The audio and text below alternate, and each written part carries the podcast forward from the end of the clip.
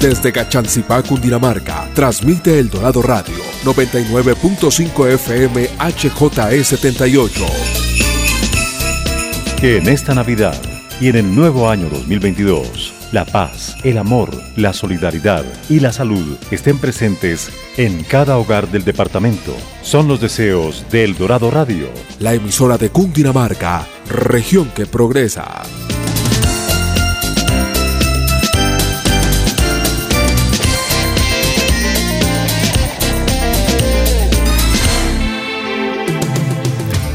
Atención emprendedores, ustedes tienen un espacio en El Dorado Radio.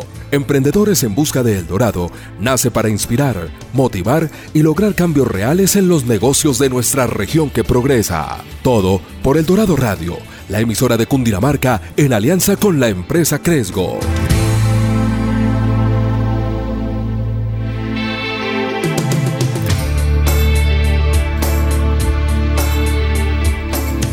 Buenos días a toda nuestra audiencia. Hoy sábado 10 de la mañana en Emprendedores en Busca del Dorado. Hoy en nuestro último programa del año, nuestro programa número 64, les traemos una gran invitada, un gran tema, algo que les va a encantar. Estamos hoy con Andrés y Catherine. Catherine, Andrés, buenos días. Buenos días, Daniel, ¿cómo estás? ¿Qué más, Daniel? ¿Bien o no? Todo muy bien por acá, muy contento porque terminamos el año con con un programa muy especial y quisiera Andrés que nos contara un poquito de qué se trata el programa de hoy y quién es nuestra invitada. Bueno, nos acompaña un emprendimiento que crea proyectos de economía circular de la mano de sus clientes y buscando aprovechar los residuos en sus mismos procesos productivos o revalorizarlos y comercializarlos en un nuevo sector. Ellos brindan a las empresas y a la industria la oportunidad de ser sostenibles y aportar a la disminución de la huella de carbono sin afectar los presupuestos empresariales. Hoy hablaremos de REVA, y ya hablando de nuestra invitada, ella cree en el poder del diseño y la ciencia para cambiar el mundo. Es diseñadora industrial con énfasis en diseño e implementación de proyectos de innovación, especialmente en áreas medioambientales. Conocimientos en economía circular y transformación de residuos. Para nosotros es un gusto presentarles a María Camila Velasco, gerente de innovación y partner en Reva. María Camila, buenos días. Hola, buenos días, ¿cómo están? Bien, muy complacidos de tenerte y bueno, como nuestros oyentes saben, antes de hablar de los emprendimientos nos gusta conocer un poco más de la persona. Por favor, cuéntenos quién es María Camila Velasco. Bueno, no, primero muchas gracias por la invitación. Estoy muy contenta de poder estar en este espacio. Eh, creo que tú hiciste un, avanzaste bastante en mi presentación. Eh, pero, pero bueno, para contarte, yo soy eh, de Cali, soy diseñadora industrial, como, como decías, vengo de una familia grande. Eh, eso es importante porque además vengo de una familia de emprendedores. Eh, y he estado, primero inicié pues trabajando, digamos, en el mundo corporativo un poco en innovación, en modelos de gestión de innovación, en cómo hacer que las empresas entraran a este mundo de la innovación, cómo hacerlo de manera sistemática. Eh, y estando pues en este mundo corporativo, desde niña, digamos que siempre mi sueño un poco, y cuando me decían que quiere ser cuando grande, mi sueño era yo quiero ir a salvar ballenas, ¿sí? Entonces yo me imaginaba una activista allá en el océano, salvando ballenas, haciendo, trabajando, digamos, muy en medio de la naturaleza. Eh, y ya en el mundo corporativo empecé a sentir, pues, ese, como ese deseo y ese anhelo que tenía desde siempre y que no estaba en ese momento, pues, cumpliendo. Eh, ahí empecé a trabajar con mi mamá, la empresa pues ahorita les contaré más adelante, pero como para que se hagan una idea, empecé a trabajar pues, con ella eh, y empezamos a sacar adelante Reba. Y esto ha sido otro mundo porque es una empresa dedicada a economía circular y aprovechamiento de residuos y desde ahí empecé a estudiar y a trabajar qué es economía circular, cómo podemos hacer eso, eh, y bueno, y, y, esa ha sido como mi experiencia desde entonces, ¿no? Entrar a este mundo de la sostenibilidad, eh, sobre todo en un campo de residuos, porque es un mundo muy amplio, entonces enfocado en un campo de residuos y es algo que, que me apasiona ver cómo nosotros realmente podemos hacer, qué podemos hacer para empezar a transformar el mundo en el que estamos. Genial, María Camila. Qué chévere, pues, escuchar personas apasionadas como tú. Y bueno, ya pues entrando un poco más al emprendimiento, queremos conocer eh, cuáles fueron los inicios de Reba, ¿por qué el nombre Reba? Bueno, esto ha pasado, ha sido un camino, llevamos nueve años, entonces hemos tenido varios cambios. Eh, les cuento pues primero cómo inició la empresa. Nosotros, como les decía, vengo de una familia emprendedora. En aquel momento mi tío tenía una empresa de logística de almacenamientos y ellos les prestaban un servicio de logística a las empresas grandes. Eh, mi mamá trabajaba en esa empresa, ella era la gerente de esa empresa. Eh, y en ese momento entonces lo que tenían eran pues empresas fabricantes y les prestaban pues ese servicio de almacenamiento. Uno de los problemas más, más grandes que encontraron eran las devoluciones de productos terminados. Entonces, son todos esos productos que tienen averías o que ya la fecha de vencimiento se acerca o que de pronto se acabó la promoción, ¿sí? Entonces son productos que ya no pueden volver al mercado y es un residuo que ya se generó. El tema con este tipo de, productos es que, pues como es producto terminado, tiene la marca del fabricante. Y aquí nos encontramos con muchas dificultades porque eh, lamentablemente pues hay organizaciones, eh, digamos, muy en el mercado negro eh, que lo, lo, que hacen es o cambiar las fechas de vencimiento o reemplazar esos productos y vuelven y los venden al consumidor, ¿sí? Y son productos que realmente pues no están aptos ya para ese tipo de venta y que las empresas fabricantes no lo pueden hacer, ¿sí? Entonces encontramos pues ese problema, bueno, digo encontramos porque ya me siento parte de Reba, pero realmente en, aquel momento eh, era mi mamá Juliana, ¿sí? Eh, y mi tío en su momento decidió cerrar la empresa. Entonces, ellos tenían como un cuartico donde almacenaban todas esas devoluciones y cuando él decidió cerrar la empresa o cerrar ese servicio de, almacenamiento, una empresa muy grande con la que mi mamá tenía muy buena relación, eh, pues le preguntó qué, iban a hacer con eso. Eh, de hecho, ellos le dijeron, monte una empresa, ayúdenos con eso, que no sabemos qué hacer con eso. Ella, pues, ni corta ni perezosa, abrió una empresa en 15 días. En su momento se llamaba Biología. Eh, abrió una empresa en 15 días y la crearon como proveedor de una multinacional en 30 días. Eso no es normal, pues digamos que usualmente cuando es una empresa nueva y demás, crearla como proveedor no es tan fácil. Eh, y empezó, empezó recibiendo todas esas devoluciones pues de, de esta empresa. Yo como muy buena, pues como diseñadora, lo que hice en su momento fue organizar el logo de la empresa, pues ayudarle a ella, en yo aquel entonces todavía estaba estaba finalizando la universidad, entonces pues no estaba como trabajo aún. Eh, y bueno, y ella, ella inició, iniciaron tres personas en una bodega de 200 metros y en su momento lo que hacían era recibir todos esos productos y hacían un acompañamiento de seguridad relleno sanitario. Todo eso se iba al relleno. ¿Sí? Y cuando les digo todo eso es que son cantidades alarmantes las devoluciones que generan las empresas de consumo masivo. Eso después pasó el tiempo, eh, los primeros pues dos años fueron como también de entender qué se podía hacer con todos estos residuos, ¿sí?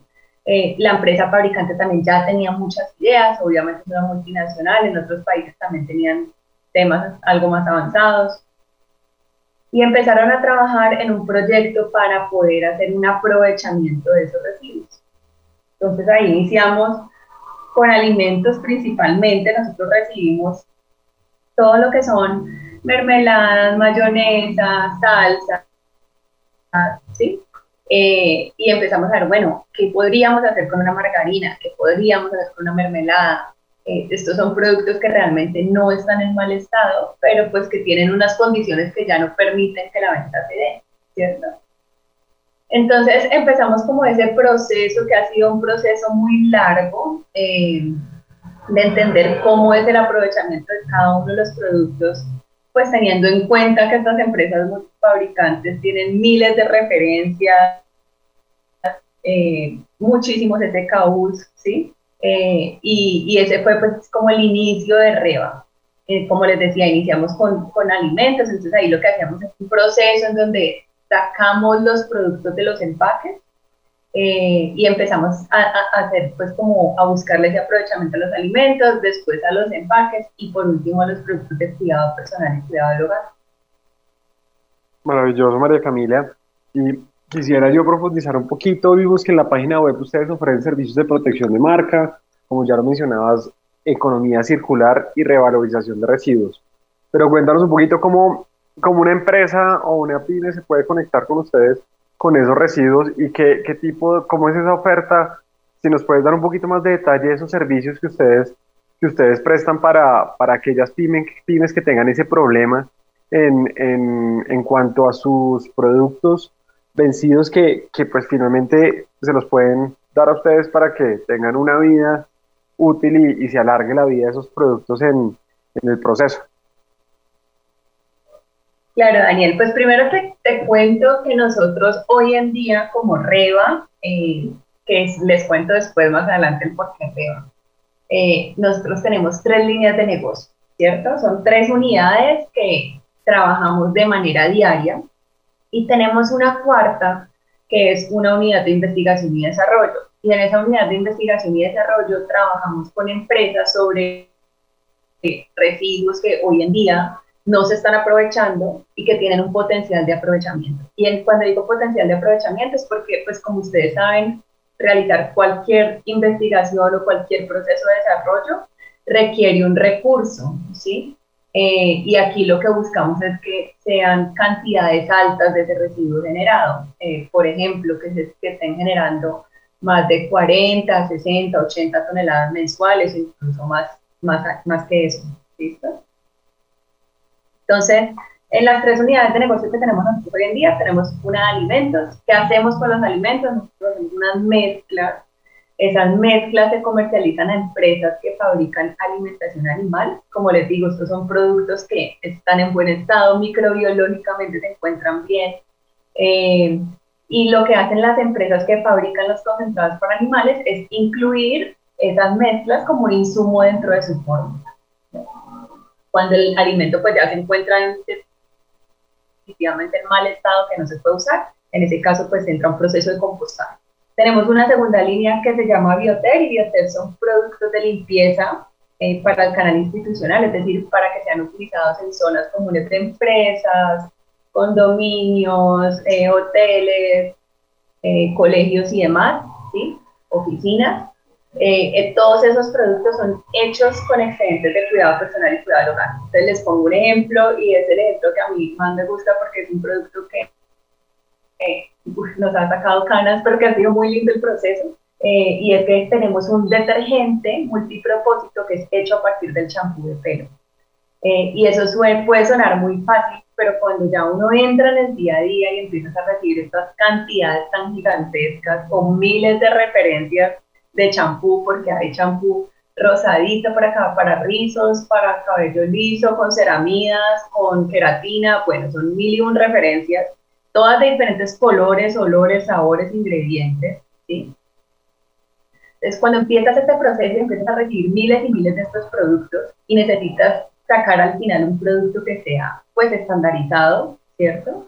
Eh, ha sido un proceso, pues, bien interesante, la verdad, porque porque de las cosas más complejas de este negocio es cómo podemos alinear esa balanza, ¿no? De todo lo que yo estoy recibiendo, que son toneladas, toneladas, versus lo que proceso y versus lo que puedo vender. Eh, entonces, bueno, Bioter es la segunda línea que ha venido creciendo bastante en los últimos años.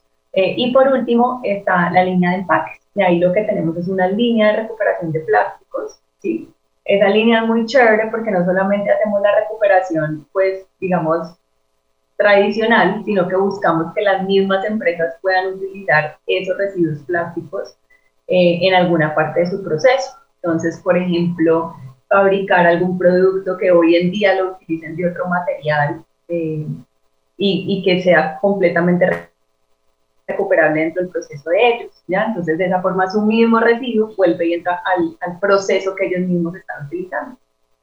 Bueno, María Camila, creo que, creo que hay tres líneas de negocio muy claras y es alimentación animal, eh, limpieza para canal institucional y nos decías que empaques. ¿Cómo podemos acceder a esos productos? es una pregunta que, que, sería muy interesante que nos dijeras eh, para nuestra audiencia cómo podrían, si ellos, si queremos apoyar el, el, el medio ambiente y queremos, digamos, que, que apoyarlos a ustedes en, en, la compra de los productos, ¿cómo podemos acceder a ellos? Claro, Daniel, pues mira, Bioter creo que es la línea más alcanzable porque es un son productos pues, de consumo que todos necesitamos para nuestras oficinas. Eh, esto no va para hogar, pero sí va pues, para un uso más empresarial, ¿cierto? Entonces, hoteles y demás. Eh, ahí el, proceso sería a través de, las redes sociales de, de, Reba y de Bioter. En este caso, la de Bioter es en Instagram, arroba bioter-co, CO, eh, y a través de este medio, si quieres también les puedo dejar un celular ahora, eh, nosotros pues podemos atender todas las solicitudes. Y tenemos distribuidores a nivel nacional, entonces eh, con ese podría ser, digamos, la línea más, más fácil. Alimentos y plásticos, pues obviamente son un poco más especializados eh, porque pues requieren una industria diferente. Y lo mismo el servicio, o sea, el servicio de aprovechamiento, eh, lamentablemente no es tan fácil abrirlo a, a, cualquier empresa que genere cualquier residuo porque cada residuo trae su requerimiento de desarrollo, como te digo, sí es necesario que sean cantidades muy altas para que se pueda trabajar. Ok, maravilloso. Y quería, me surge ahorita una duda de todas esas cantidades, de cómo llegan. Cuéntanos un poquito de la logística, porque me imagino que eso, eso, eso tiene su proceso para poder, para poder recibir y requiere de, una infraestructura y de una organización clara para que, para que puedan realizar la operación de convertir esos, esa, esa, esos materiales en, en otro tipo de productos. Sí, claro, pues bueno, yo les estaba contando que Reba en su momento biologística eh, nació en una bodega de 200 metros con dos, tres personas. Eh, hoy en día nosotros tenemos aproximadamente unos 3.000 metros cuadrados eh, y son dos bodegas de 3.000 metros cuadrados y somos aproximadamente 30 personas. y es una empresa de manufactura. O sea, nosotros en el proceso del cambio de nombre, y, para explicarles un poco porque ya no somos biologística y porque ya somos REVA, en el proceso pues ya como definición de qué somos como empresa, nosotros definimos que no, nuestro fuerte no era la logística, ¿sí? Eh, y nuestro fuerte realmente es la transformación de esos residuos eh, y es esa, esa metodología para saber qué hacer a partir de cada uno de esos residuos, ¿cierto? Entonces, eh, así nace REVA, pues que ya es revalorización, y la logística como tal, nosotros se la entregamos a la misma empresa que está generando los residuos, en el sentido en que ellos trabajan con su propio operador logístico. Entonces ellos lo que hacen es que trabajan con el operador, con el mismo que hace los despachos, ¿sí? Ese mismo recibe esas devoluciones o esos residuos y nos los entrega a nosotros en, nuestro, en nuestra bodega. Y en otros casos, cuando son algunos residuos de planta, nosotros sí podemos ir y hacer las recolecciones en la planta pues, de los clientes. ¿ya? Una vez llegan a Reba, pues ya nosotros iniciamos todo el proceso. Bueno, muy, muy interesante, María Camila, el nuevo enfoque que le están dando a la compañía. Y a, a, mí me surge también una duda con todo esto. Nos hablabas de las líneas de servicios que tienen los productos. Y y uno se pregunta es cómo, cómo es un proceso de innovación de ustedes para lanzar nuevos productos o cómo es el proceso, digamos, de ver que hay un nuevo residuo y cómo lo podrían aprovechar. Tienen un departamento para eso, están haciendo inteligencia de mercado, saber qué, qué otras cosas hay en el exterior. O, ¿cómo, ¿Cómo es ese proceso de, de arrojar nuevos productos o nuevas líneas al mercado? Bueno, eso realmente va a depender mucho pues, de, cada, de cada línea, pero digamos que cuando iniciamos un proceso de desarrollo desde cero, ¿sí? Eh, lo primero que hacemos es entender la cantidad de residuos que se puede generar de ese, eh, de ese producto ¿sí? o de ese residuo propiamente dicho. Entonces, eh, hay una empresa, por ejemplo, que está generando 40 toneladas, esta otra puede estar generando alrededor de 80 y esta otra alrededor de 200, ¿cierto? Entonces, ahí ya tenemos de alguna forma eh, pues como un, un, mundo de proveeduría. Entonces, Esto te lo explico porque, como yo les decía ahora, de las cosas más difíciles de este negocio es uno entender lo, lo que va a recibir versus lo que va a procesar y lo que vas a, a, comercializar al final. ¿sí? Es decir, si yo recibo 500 toneladas de, digamos, cualquier cosa, de champú, ¿sí? que era el ejemplo que les ponía ahora, pues el producto final, yo sé que tengo que mover 500 toneladas mensuales. ¿sí? Entonces tengo que tener una solución y un desarrollo donde realmente pueda transformar y comercializar esas cantidades que se están generando mes a mes. El primer paso siempre es entender las cantidades de residuos que se están generando y cuál puede ser ese mundo de oportunidades de residuos que tenemos en el país. Ya después un segundo paso es entender efectivamente si hay algún, estudiar pues el estado del arte, conocer si en alguna otra parte del mundo han hecho algún trabajo en ese sentido y nosotros como REVA usualmente lo que hacemos es entrar y entender el proceso donde se está generando el residuo y si ese residuo puede entrar primero en alguna parte de la cadena productiva del mismo generador, ¿cierto? Entonces, ¿y qué tal si hacemos que con este residuo eh, hacemos X producto que te sirve a ti para este empaque y esto y lo otro y va a salir en esas cantidades, ¿sí? Entonces, lo primero que hacemos es entender eso, ¿se puede trabajar con el mismo fabricante, sí o no? Y si no, que, es ahí donde nos toca ya buscar un producto completamente diferente, dependiendo del producto, nosotros lo trabajamos con diferentes entidades o lo trabajamos solos. ¿sí? Hay unos que los hemos hecho desarrollos que son 100% de REVA y hay muchos otros desarrollos porque nos gusta trabajar en alianzas, hay muchos otros desarrollos que los trabajamos con desarrolladores, con universidades, eh, con laboratorios, incluso con otras empresas, ¿sí? Eh, para poder sacar adelante el, el proyecto. Bueno, maravilloso.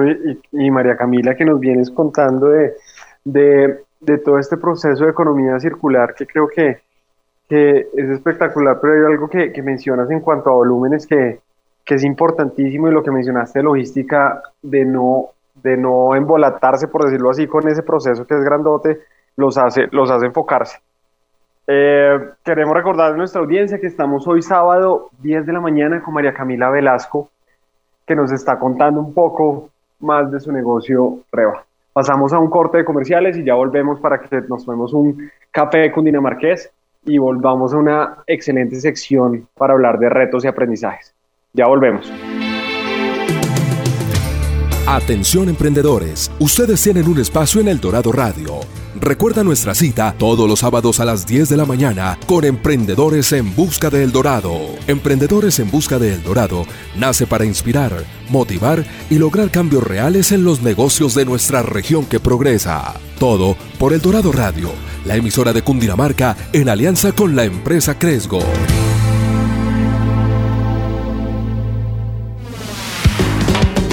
Muy cerca de Bogotá encuentras todos los climas, todas las actividades, gastronomía, música, cultura. Descubre la magia de los deportes extremos, caminatas, el senderismo, recorrer un bosque o hacer una fogata.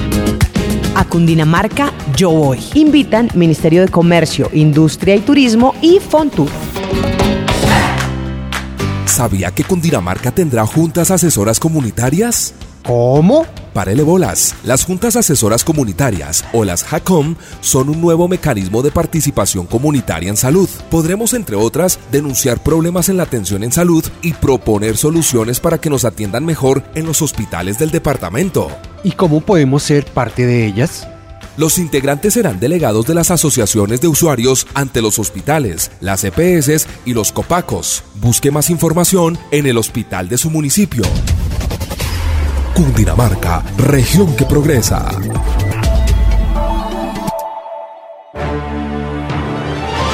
En Cundinamarca cambiamos el efecto por afecto. Por eso invitamos a todos los cundinamarqueses a que estas fiestas de fin de año nos demostremos el afecto. Cambiando los comportamientos que nos traen efectos negativos y celebremos con paz y seguridad. Cundinamarca, región que progresa. 99.5 FM. Descárgala y listo. Ahora, El Dorado Radio más cerca de ti. Descarga nuestra aplicación para celulares Android. Solo debes ir a tu tienda de aplicaciones y buscar El Dorado Radio 99.5 FM. 99.5 FM. Descárgala y listo. A disfrutar de la mejor programación. El Dorado Radio, la emisora de Cundinamarca, región que progresa.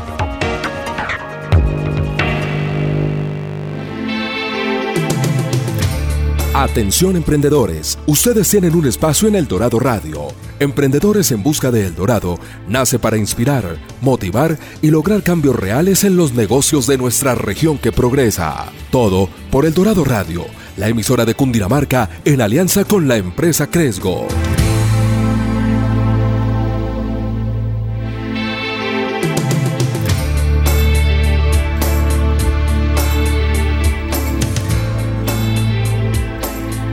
Volvemos a Emprendedores en Busca del Dorado con María Camila Velasco, que nos viene hablando de regeneración de productos, de, de alargar la vida de esos productos que muchas veces se están botando y que ellos han logrado crear unos productos a partir de eso.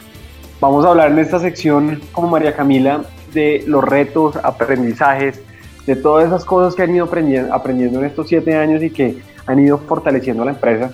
Eh, entonces, Catherine, te pediría por favor que comenzaras. Pues hablando un poco del reto de la economía circular, pues aquí en Colombia vemos que pues aún está eh, muy marcada la economía lineal, la economía del reciclaje y pues la economía circular pues ha estado como avanzando un poco más en los últimos años, ¿verdad? Y pues eh, creemos que esto para arriba pues es un continuo reto porque es como en lo que se especializa y queremos pues escucharte, que nos puedas decir un poco más eh, cuál es la importancia de la economía circular dentro de una compañía e incluso dentro del hogar. Y bueno, cómo se podrían implementar en estos dos casos. La mayor dificultad en este momento en Colombia es que estamos entendiendo la economía circular precisamente como una eh, forma de, de, llegar al o, de hacer reciclaje. ¿sí?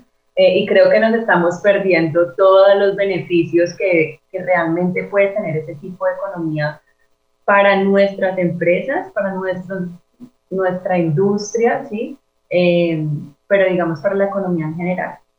Y ahí lo más importante es que para que la economía circular se dé, eh, nosotros como empresas tenemos que realmente empezar a cambiar nuestros modelos de negocio eso lo hace más difícil, ¿cierto? Porque si yo ya tengo un modelo de negocio establecido y ese modelo de negocio me da y me genera utilidades, pues para qué voy a llegar y a cambiar e ir cambiando mi modelo de negocio haciendo nuevas actividades que en este momento no sé si van a, a, dar o no a dar, ¿cierto?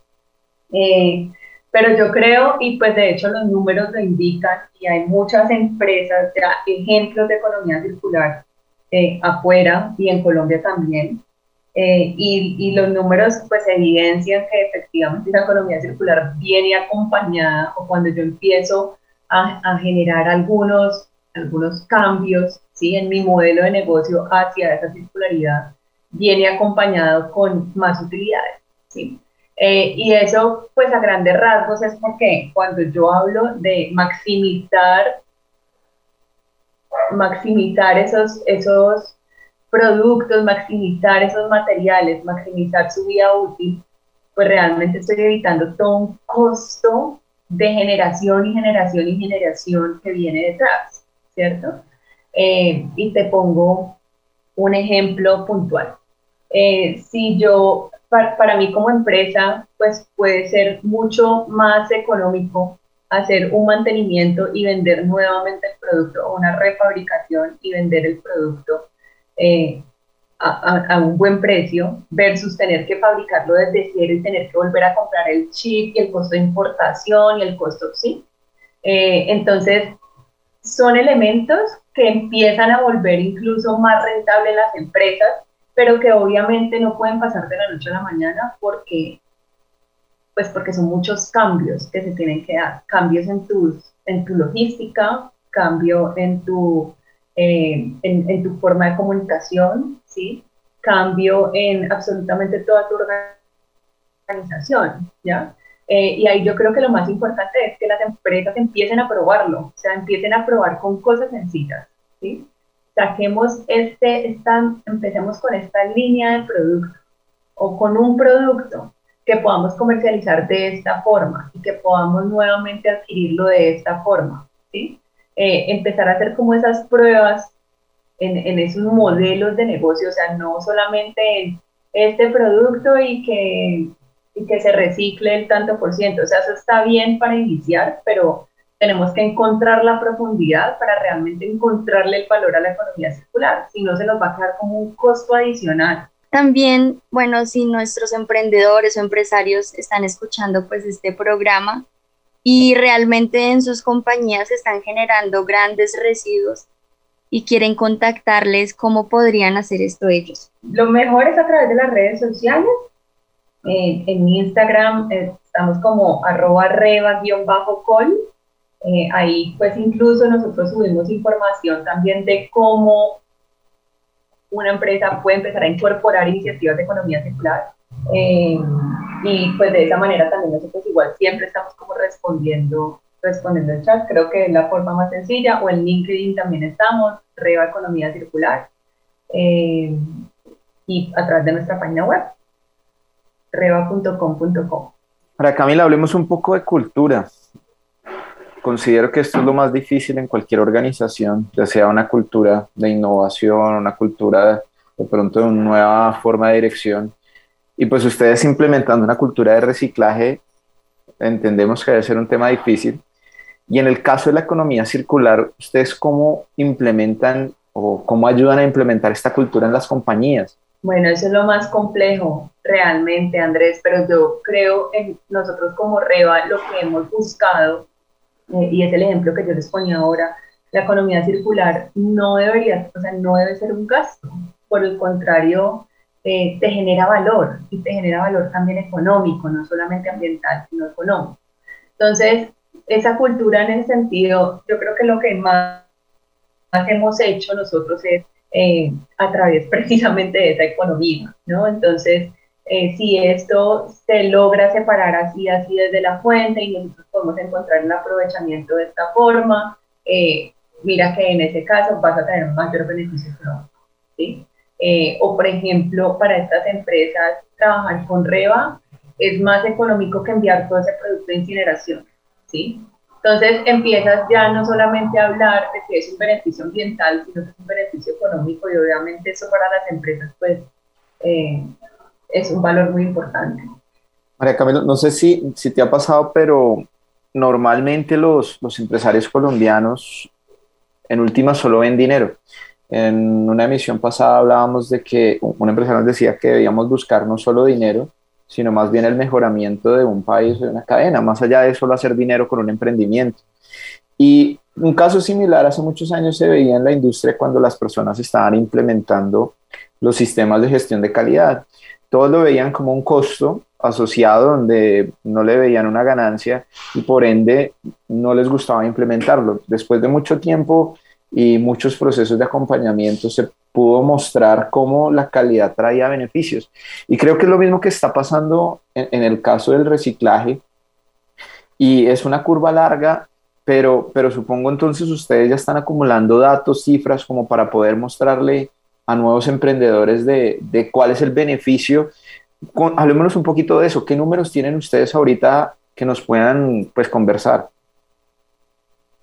¿Qué números de qué? Con respecto a números de reciclaje, ¿cuánto dan en estos años a material reciclado? Y de pronto, ¿cuánto puede ser un beneficio, no sé, si hay una contribución que hayan calculado de cuando ustedes reciben cierta cantidad de residuo, cuánto puede retornarle al cliente, si hay un porcentaje que uno pueda esperar. Eh, mira, nosotros a la fecha hemos aprovechado más de 14 mil toneladas de residuos. Eso es bastante, eso es bastante. Eh, y, y, como yo te explicaba ahora, ese, ese retorno, digamos, depende mucho eh, del producto, del tipo de residuo y de, la negociación. Es decir, hay muchos, nosotros como REVA trabajamos sobre todo con esos residuos que hoy en día nadie aprovecha. ¿sí? Entonces, cuando nadie lo aprovecha, lo que usualmente hacen las empresas es que o lo tienen que incinerar, que cuesta un murgo de plata, eh, o lo tienen que enviar a relleno sanitario. que de hecho para mí ese es un problema en, este país, y es que enviar a relleno sanitario es muy barato en Colombia. ¿sí? Eh, ese es un, un, precio que debería definitivamente aumentar para fomentar el aprovechamiento, pero bueno, eso es harina de Entonces, eh, cuando, cuando tú entras a trabajar también en un campo donde tienes algún diferencial, ¿cierto? Eh, es mucho más sencillo, porque entonces estamos buscando el aprovechamiento de residuos que si no lo haces con REVA probablemente vas a tener que pagar una incineración que es mucho dinero. Y nosotros como REVA lo que hacemos cuando son productos terminados, es decir, cuando tiene la marca y demás, eh, es que tenemos un cobro, pero ese cobro es mucho menor que el de una incineración. Entonces ahí tienen un ahorro muy grande. ¿sí? Eh, y cuando son algunos residuos ya de planta que están sueltos, y, es el caso, pues digamos que vámonos al mundo tradicional del reciclaje, el caso del plástico, el caso del corrugado y demás, muchas empresas que trabajamos en esto, eh, muchas realizan compra incluso de ese tipo de residuos. ¿sí? Claro. Eh, entonces también es algo que tú no pensabas pues que ibas, que ibas a generar un beneficio económico y lo estás haciendo.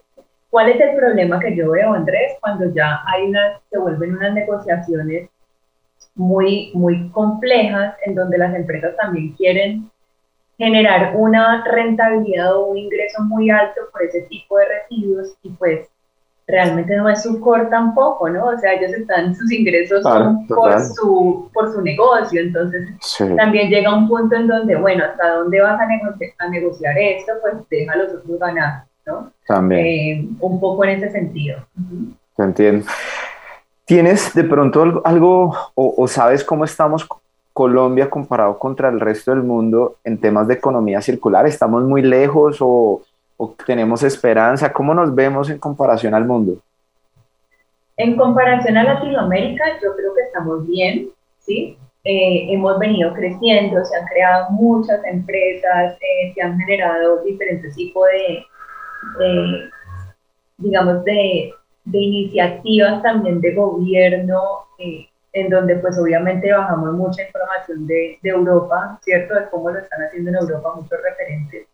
Eh, pero se, se, han creado programas, se han creado eh, proyectos de negocios verdes y demás que le están de alguna forma aportando a, que esa economía circular se pueda dar. Nos falta, ¿sí? Porque sobre todo creo que nos falta mucho conocimiento de qué realmente es economía circular. Salirnos un poquito del, eh, del reciclaje o del agro, que esos son dos partes muy importantes, pero va mucho más allá, ¿sí? Eh, pero creo que se ha venido avanzando mucho en los últimos años. Mira que en el 2016 nosotros estuvimos de hecho en una feria en Europa y ahí fue que nos supimos que era economía circular. Antes nunca más habíamos escuchado ese término. Y cuando llegamos en ese momento a Colombia y nosotros empezamos a hablar de economía circular, eso nadie sabía qué era. 2016, no estamos tan lejos, han sido ¿qué? seis años, cinco años. Eh, en cinco años mira todo el aumento que se ha generado en ese sentido, ¿sí? en, en muchas empresas que como te digo, no necesariamente tienen que ser empresas que trabajan en medio ambiente, son empresas que tienen un enfoque circular. María Camila, ya pasando un poquito y lo, lo hablábamos previamente antes de, de, de, de, empezar esta charla y era en relación a, a la rentabilidad. Este proceso para, para, toda empresa lo hablábamos y es, es, difícil, pero el tema, el tema de los residuos, y tú hablabas ahorita de volúmenes altos, también tiene unos retos gigantescos cómo han logrado, cómo logrado ser rentables y poder sostenerse para poder continuar con, ese, con esa labor que realmente es importantísima en, en, en la cadena de, de, de, residuos, en la cadena en la que se generan residuos, pero cómo han logrado esa rentabilidad. Eso ya va muy de la mano del modelo de negocio. O sea, en el caso nuestro, por ejemplo, que trabajamos con transformación de residuos, es muy, el valor es muy de peso. Entonces es qué tanto valor le puedes generar tú también a ese residuo una vez está transformado, ¿sí? Porque, y les pongo un ejemplo, cuando uno trabaja con recuperación de plásticos, lo que necesitas es volumen, ¿sí? Porque es un plástico, un kilo, pues lo, vas a estar comprando en, no sé, 500, 600 pesos kilo y después lo vendes ya transformado en 2.000 y pico eh, pesos kilo, ¿sí? Entonces, cuando tú ves pues el precio así, obviamente lo que necesitas es un volumen muy alto para poder que esa línea sobreviva, por ejemplo. ¿ya? Eh, pero hay otro tipo de productos en donde tal vez no necesites tanto volumen, sino que necesitas es una, son precios un poco más amplios. En el caso de Reba, el modelo de negocio nuestro y la forma en que nació la empresa, eh, creo que nos ha ayudado mucho, porque nosotros lo que hacemos, y como les explicaba ahora, para poder también sobrevivir, eh, es que nosotros cobramos por un servicio de aprovechamiento, y eso es un cobro a las empresas, ¿ya? Eh, y ese cobro se da porque nosotros lo que hacemos es proteger la marca de los productos que ellos están, de los residuos que ellos están generando mediante un aprovechamiento, es decir, sin disposición, sin incineración, nada, pero sí hay un cobro, ¿sí? Y ese cobro es necesario porque ese proceso, desde que uno recibe ese residuo hasta que uno lo, trans, digamos, lo saca del empaque y después lo transforma en nuevos productos, pues también tiene unos costos asociados que son altos, ¿sí? Eh, entonces, ese cobro y después, una vez ya nosotros tenemos ese producto terminado, pues la venta, digamos, de ese producto terminado, esos dos ingresos pues no son lo suficiente para nosotros poder tener la empresa funcionando, ¿sí? Eh, pero seguramente si nosotros solamente compráramos esos residuos, eh, pues la empresa no sería rentable, ¿ya? Entonces sí es muy importante entender pues como el modelo de negocio de uno y qué funciona para uno, porque pues es una empresa al final del día y tiene que generar utilidades y tiene que ser rentable. Toda la razón, totalmente de acuerdo y creo que en esa transformación es donde, donde el modelo de negocio se conecta para no ser un simple, digamos que, intermediario entre una parte y otra. Y te quería preguntar, dale, dale, dale. Qué pena, qué pena, Dani. Ahí, lo importante también es entender qué solución tienes tú en el mercado, ¿sí me entiendes? Es decir, si yo les cobrara a las empresas, pero las empresas tienen una solución pues mucho mejor o la incineración no les costara, eh, pues seguramente mi, mi, solución no sería lo suficientemente buena y no me pagarían. ¿Sí me entiendes? Entonces también es entender yo qué hago diferente al resto eh, y cuál es mi beneficio hacia, hacia mi cliente eh, y por qué ellos me pagan, o sea, realmente ellos por qué me pagan. ¿sí? En, el, caso mío, obviamente es por un tema pues ambiental y de protección de marca, pero te digo, a mí la relación con mis clientes es 100% de confianza, ¿sí? Hablamos abiertos, pueden ir a, visitarnos cuando, bueno, son muchas actividades y, y, esa confianza es la razón por la cual ellos deciden pagarle a Reba, por ejemplo, ¿sí? Entonces también es entender muy bien por qué, qué beneficio le estás generando tú a ese cliente y para que realmente puedan obtener el valor y tú también puedas capturar ese valor. Dale, dale, maravilloso, hay solución a problema, una solución, pero yo quería preguntar otra cosa también en cuanto a la financiación y es cómo han logrado, digamos que, cómo fue ese proceso inicial de financiamiento y ahorita que están transformando material, cómo han logrado financiarse para, para comprar este, esta estructura o estas máquinas para poder lograr estos procesos? ¿Cómo ha sido ese proceso de financiación? Bueno, nosotros realmente hemos sido muy de financiación tradicional. Eh, tuvimos un beneficio muy grande y es que, como les contaba en un inicio, mi tío tenía una empresa logística y cuando él cerró esa empresa, pues quedó con un montacarga, con unas estanterías y demás que en su momento, pues él nos las nos la pasó, ¿sí? Eh, y fue más, páguenme cuando puedan, ¿sí? Eh, entonces fue de alguna forma entrar pues como un poco parados porque ya teníamos unos activos que de otra forma pues creo que hubiera sido mucho más difícil poder adquirir, ¿sí? Eh, entonces eso fue una gran ayuda, o sea, realmente ayuda de Family and Friends, tal cual. Eh, y por otro lado ha sido financiación a través de banca tradicional.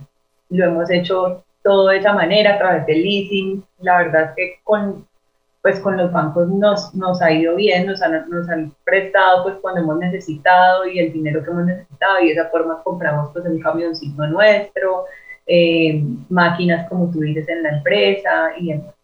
Y quisiera hacerte otra pregunta en cuanto han estado en procesos de aceleración, han, han ido aplicando a diferentes, diferentes aceleradoras para, para múltiples propósitos o han seguido manejando el modelo de negocio con, con, una, con un esquema, digamos que interno en el cual generan esa, esa innovación y desarrollo? Hemos estado en, nosotros ya estamos muy conectados, digamos, con esta red o con este ecosistema de emprendimiento y creo que eso ha sido de lo más importante para el crecimiento de la empresa. Eh, inicialmente y principalmente con la Cámara de Comercio de Cali, y ahí hicimos primero un programa que se llamaba Valle Impacta, gracias a ese programa eh, pues nació, digamos, como todo este proceso de ya, dejarnos de llamar biologística y, pasar a ser REVA, porque hicimos un trabajo de, estrategia y de entender en qué somos nosotros buenos y quiénes son nuestros clientes. Eh, y pues gracias realmente a ese, a ese, programa es que nosotros pudimos organizar pues la empresa en ese sentido eh, e ir creciendo pues todos estos años después. Y sí hemos estado en otros programas también de Impulsa, de la Cámara de Comercio, de Andy el Futuro, eh, que nos han permitido, pues como te digo, continuar creciendo. No hemos estado en un programa como tal de aceleración, eh, de inyección de capital y demás. Ahí tenemos un par de, de proyectos que se ven interesantes para empezarlos a incluir en ese proceso, pero digamos que Reba como tal, la empresa, es un poco diferente porque eh, es una empresa un poco más, aunque todo es nuevo, ¿no? Porque no hay, todo te toca hacerlo desde cero, no hay una máquina en donde uno pueda sacar el champú del sachet. Esa nos tocó diseñarla nosotras, por ejemplo. o sea, no hay nada de esto, es como que yo vaya al mercado y digan, necesito una máquina para sacar la margarina del, pues, no, todo toca diseñarlo desde cero, ¿sí? Em, pero el proceso es muy nuevo, pero el escalamiento de una empresa de este estilo es muy complejo, ¿sí? Eh, porque pues es un poco, este sí es un poco más tradicional, o sea, es una empresa de manufactura, ¿no? No es como que yo pueda abrir y cerrar los ojos y poner reba en mil países, pues requieren una inversión muy alta, ¿ya?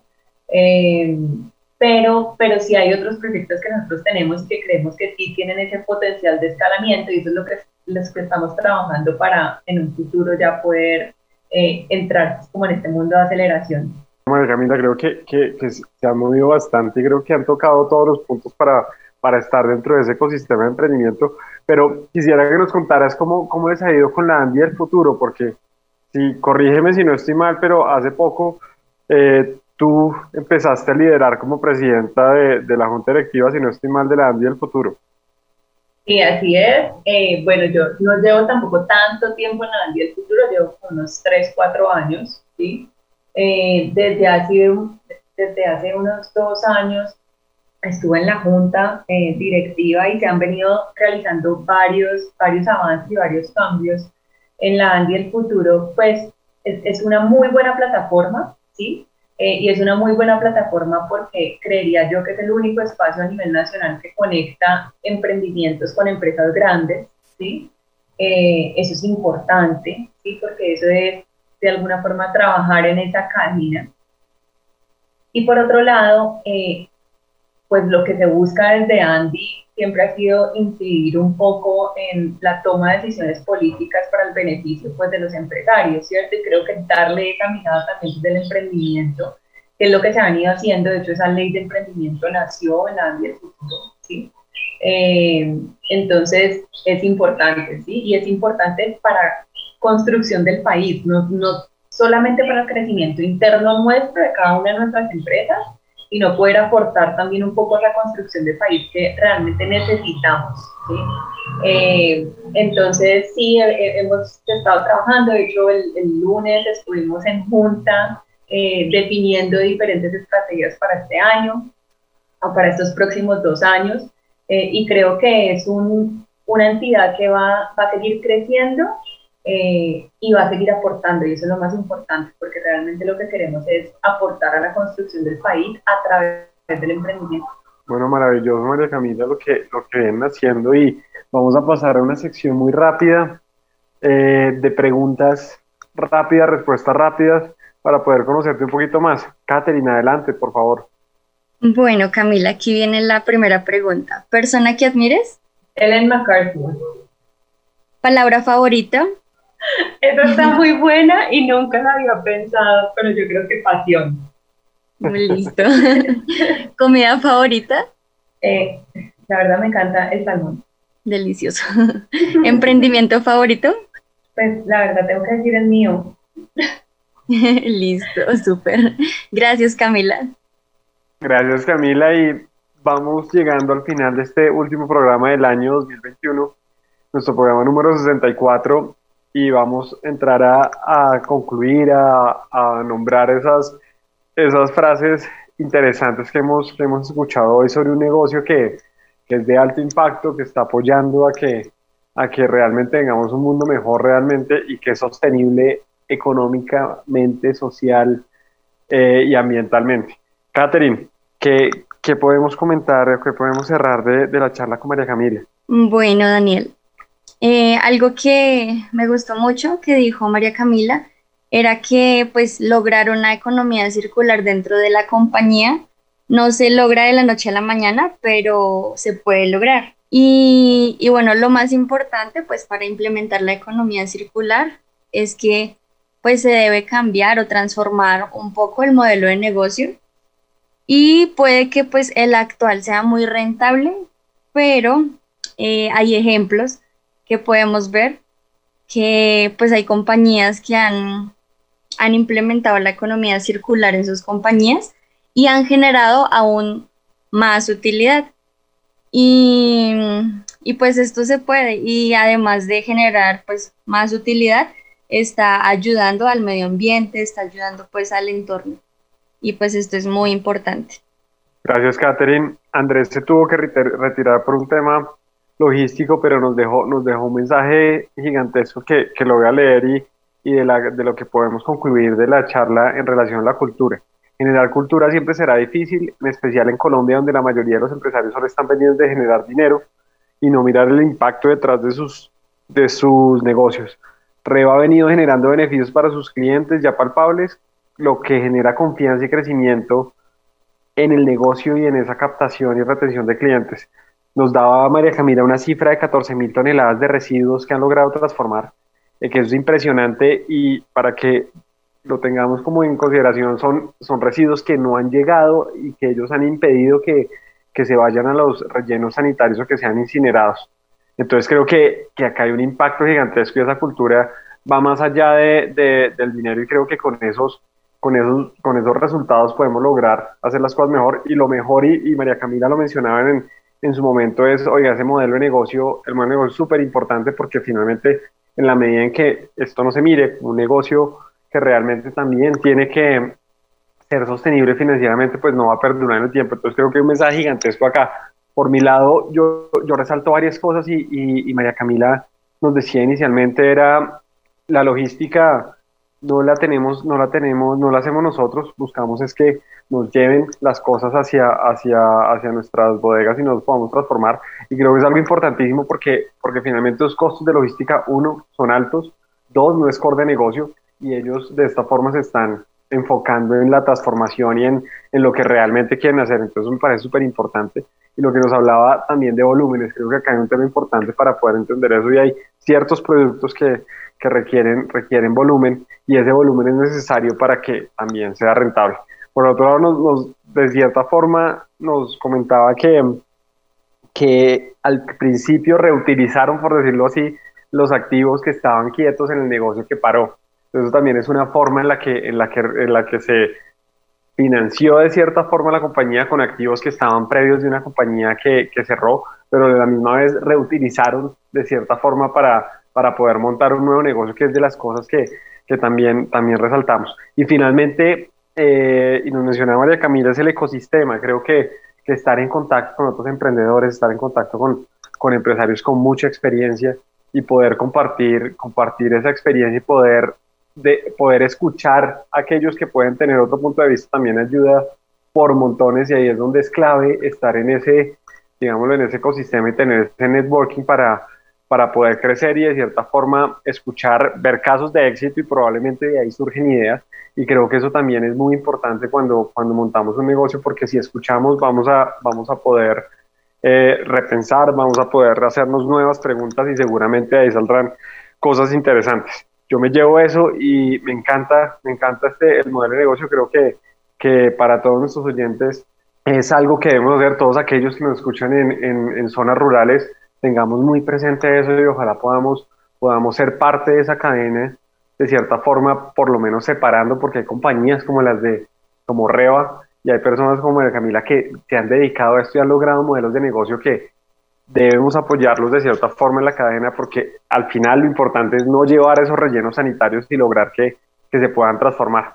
Yo nos llevamos potentes mensajes y para cerrar, María Camila, nos gustaría muchísimo que nos dejaras una frase de motivación para todas estas emprendedoras y emprendedores que nos escuchan en Cundinamarca y en el país? Pues mira, yo creo que lo más importante es entender que nunca vamos a poder hacer las cosas solos, ¿sí?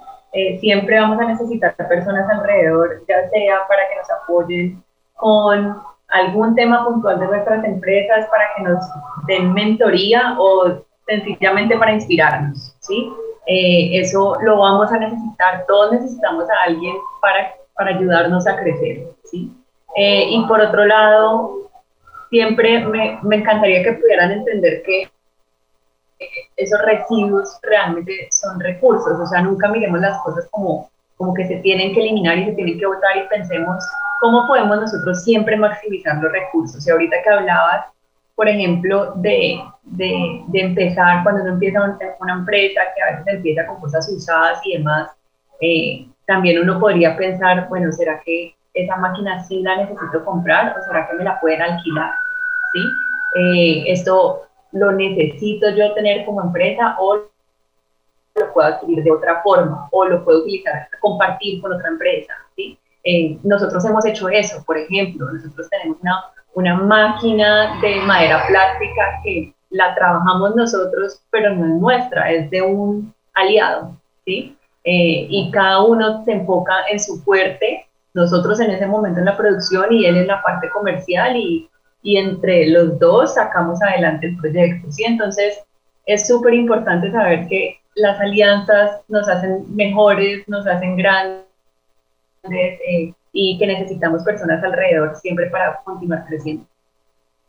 Gracias, María Camila. Yo creo que ahí, ahí mandas un mensaje potente y es estamos en el mundo de la colaboración, estamos en el mundo en que, en que, en que las alianzas valen más que, que solo, estamos en el mundo en el, que, en el que finalmente si nos unimos podemos lograr cosas grandes y creo que es un mensaje grandísimo que nos dejan porque muchas veces nos limitamos que, que no podemos hacerlo y creo que al, al, estar abiertos a colaborar seguramente logramos objetivos entre varios y con mucho mayor impacto del que nos imaginamos en hacer solitos. Ya estamos llegando y ya, ya nos despedimos por este año y te agradecemos María Camila por acompañarnos hoy, por charlar de, este tema que, finalmente viene trabajando en el tiempo, pero para muchos de los oyentes es nuevo en relación a la economía circular, pero, pero tú creo que lo, lo, definiste claramente y es, démosle larga vida a esos productos y miremoslo como recursos. Creo que llevémonos ese mensaje y creo que si lo miramos como recursos aprovechables podemos lograr algo más. Eh, muchas gracias por este año. Andrés nos tuvo que, que tuvo que abandonar agradecerle a todo el equipo de, de, del Dorado Radio por apoyarnos en este año Emprendedores en Busca del Dorado. Y bueno, y cerramos 2021 con un programa espectacular. Y cualquier cosa, les pedimos por favor que nos escriban a eldoradoradio.com y nos pueden dejar sus preguntas, comentarios y lo que quieran en la línea WhatsApp 301 558 5811. Recuerden que en nuestras redes sociales, arroba Creswell, LinkedIn e Instagram, pueden tener toda esta recopilación de frases importantes, de mensajes potentes que nos han dejado nuestros invitados. Y bueno, buen, buen cierre de año para todos los que nos han escuchado. Agradecerles también a ustedes por, por este año y por, por lograr escuchar a todas estas personas con historias inspiradoras, maravillosas y de impacto. Nos vemos el otro año. Atención emprendedores, ustedes tienen un espacio en El Dorado Radio. Recuerda nuestra cita todos los sábados a las 10 de la mañana con Emprendedores en Busca de El Dorado. Emprendedores en Busca de El Dorado nace para inspirar, motivar y lograr cambios reales en los negocios de nuestra región que progresa. Todo por El Dorado Radio la emisora de Cundinamarca en alianza con la empresa Cresgo.